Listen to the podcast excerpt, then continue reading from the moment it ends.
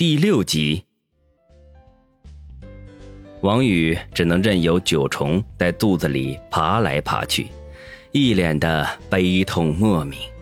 眼看着老爸一罐接着一罐的把啤酒全部消灭，末了还咂着嘴说：“好久没喝了，这大热天的喝起来真爽快。”王宇一阵欲哭无泪，想当年在部队的时候。和三五战友一家一箱，喝的那叫一个痛快淋漓。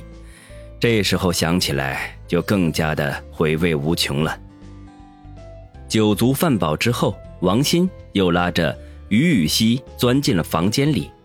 王玉盯着禁闭的房门，心里胡乱猜想着两个美少女不知道在玩什么游戏。不会是一起看岛国片吧？他邪恶的想着。眼看快到八点了，王鑫才拉着于雨溪出来，一本正经地说：“老哥，这个小美女交给你了，一定要安全的送到家。告诉你哦，不可以监守自盗。”你这个家伙胡说什么呢？你老哥是那样的人吗？呵呵，你确定不是吗？呃，这个。去于雨溪家的路上，小雨哥，你们兄妹的感情真好。坐在副驾驶的美少女轻声的说道，语气里还带着些许的羡慕。那个鬼精灵啊，一天到晚就知道欺负我。想起自己那顽皮的妹子，王宇只有大摇起头苦笑的份儿了。也不是啊，小心冰雪聪明。在班里学习成绩一直是名列前茅，再有你这么个疼爱他的哥哥，真令人羡慕呢。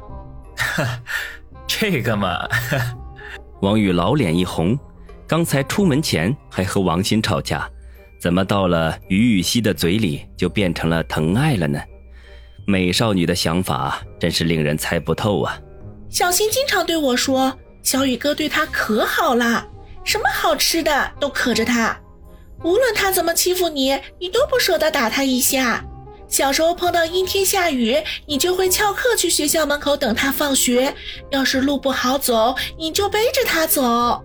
于雨溪望着前方，白嫩的小脸微微发红，粉嫩水润的小嘴嘟着，清纯中带着一丝小可爱。可惜被杨思思叫做大色狼的王宇。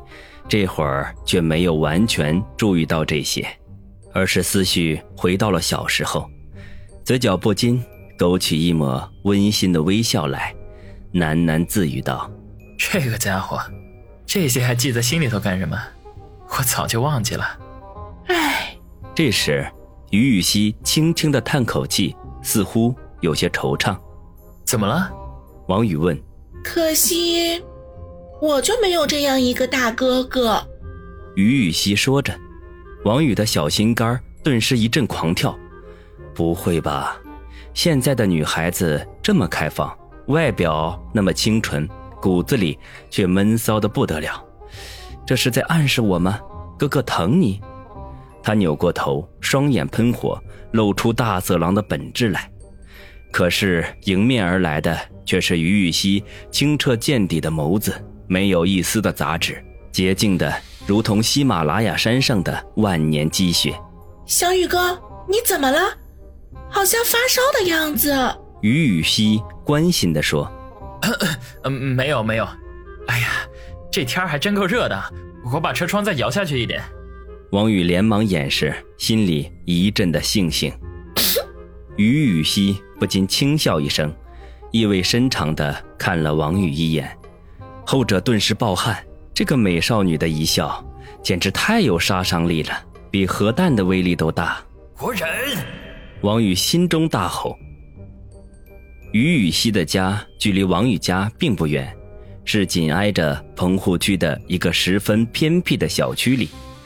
车子开到了楼下，于雨溪下了车，向王宇挥手道：“小宇哥，谢谢你送我。”别客气，要不要我送你上楼啊？王宇问：“不用了，我家就在三楼。”于雨溪笑着转身去了。那我看着你上楼吧。王宇望着他的背影说：“过了一会儿，楼上的一扇窗子突然打开了，于雨溪露出头来，焦急的大喊：“小宇哥，不好了，我妈晕倒了，你快来帮下忙！”啊！王宇一愣，立即下车，也顾不上锁车门，便飞快地冲进楼道，一口气跑到了三楼，才想起来忘了问于雨溪家是哪个门了。正在这时，三零幺的房门打开了，露出于雨溪一张焦急的小脸。阿姨怎么了？王宇急切地问道。于雨溪眼中顿时涌出泪水来。我也不知道，我刚进门就看见我妈晕倒在客厅里。小雨哥，该怎么办呢？不要慌，我们把阿姨送到医院去。王宇进了门，只见客厅的地上果然躺着一个女人，穿着一条刚刚盖过膝盖的粉红睡裙，露出一截小腿来。一头微卷的长发把脸都遮住了，看不清楚容貌。王宇此刻却没有心思欣赏春光，跑过去把女人翻了过来。只见她双目紧闭，脸颊有些发红，额头上都是冷汗。他连忙伸手试了一下鼻息，还好，呼吸比较均匀。去找件衣服给阿姨穿上，咱们送她去医院。王宇扫了一眼，便说：“于雨溪。”此刻从惊慌中恢复了一点，急忙跑进了卧室，随便找了一件宽大的衣服披在了母亲的身上。王宇犹豫了一下，便俯身将于母抱了起来，去帮我开门。嗯，于雨溪乖巧的点点头，赶紧跑去开门。王宇抱着于母便下楼跑去。于母身上的那件粉红色睡裙是真丝的，轻薄如蝉翼。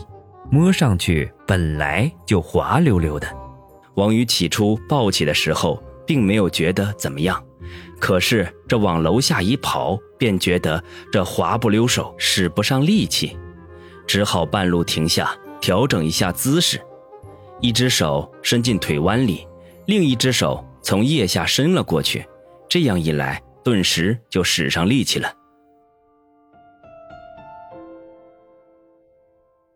春城第一人民医院夜晚显得有些冷清，值班的护士无精打采。病房外空旷的走廊里，王宇陪着于雨溪坐在一侧用来休息的长椅上。不用太担心，阿姨不会有什么事的。王宇安慰地说道。于雨溪轻嗯了一声，脸上却仍旧掩盖不住一丝担忧，一双美丽的大眼睛上蒙着一层水雾，不时的。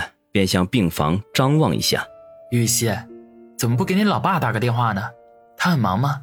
在送于母来的路上，王宇心里就好奇，怎么没见到于雨溪的父亲呢？这会儿正好趁机打听。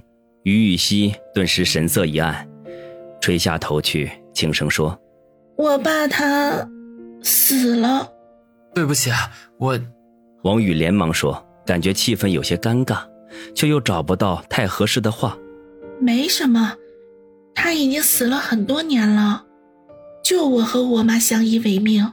于雨溪眼圈有些发红，可是仍旧轻轻一笑，水嫩的嘴唇间闪过一排晶莹剔透的雪白牙齿。这时候，病房的门开了，一名身材高挑的白衣天使走了出来。护士，病人情况怎么样？王宇赶紧站起来。于雨溪也紧张地望着护士，没什么大事，已经输液了，病人正在睡觉，你们尽量不要打扰。护士说：“真是太谢谢了。”王宇松了口气，眼睛却不经意的在护士的胸牌上扫了一眼。王小磊，护士见王宇竟然明目张胆的盯着自己胸部看，不禁恼怒的皱了一下眉头，冷哼一声，转身而去。王宇也不以为意，和于雨溪进了病房。